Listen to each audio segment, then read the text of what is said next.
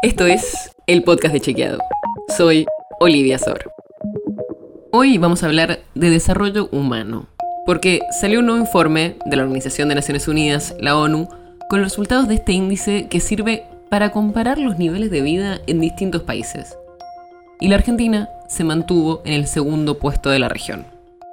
Medir el desarrollo humano es muy complicado, pero lo que hace la ONU con este índice es evaluar y comparar a distintos países en relación a tres cosas.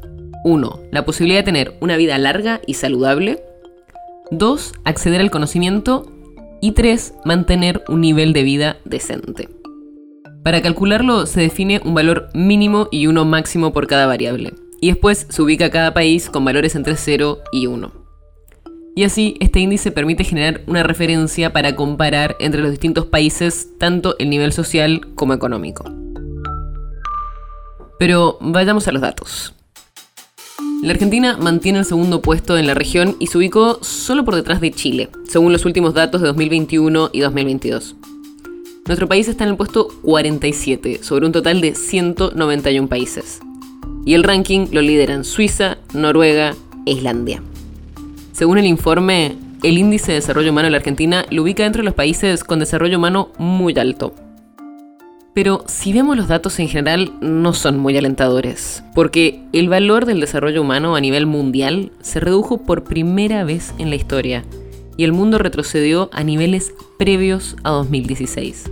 Esto se explica en gran parte por la pandemia del coronavirus, pero los especialistas también destacan los efectos del cambio climático y la guerra de Ucrania. Y el informe de la ONU también alerta sobre la polarización política.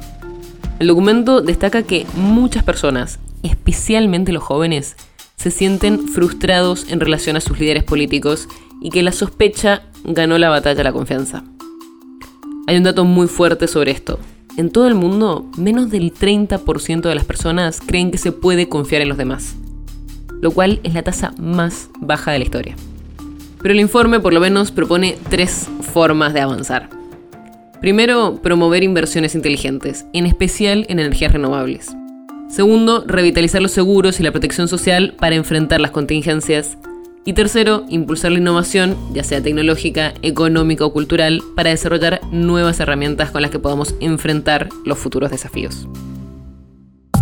Si quieres saber más sobre esto y otros temas, entra a chequeado.com o seguinos en las redes. El podcast de Chequeado es un espacio en el que de lunes a viernes te contamos qué de lo que escuchaste o circuló es verdadero o falso. Te traemos datos para que puedas entender mejor las noticias. Si tienes una idea, algún tema del que te gustaría que hablemos en un próximo episodio, escribinos a podcast.chequeado.com. Y si te gustó este episodio, seguinos en Spotify o en tu app de podcast favorita y recomendanos a tus amigos. Es una producción de Chequeado, producción en colaboración con Posta. La producción está a cargo de Martínez Lipsuk y Sebastián Chávez, y la edición es de Nacho Guarteche. Yo soy Olivia Sor. Hasta mañana.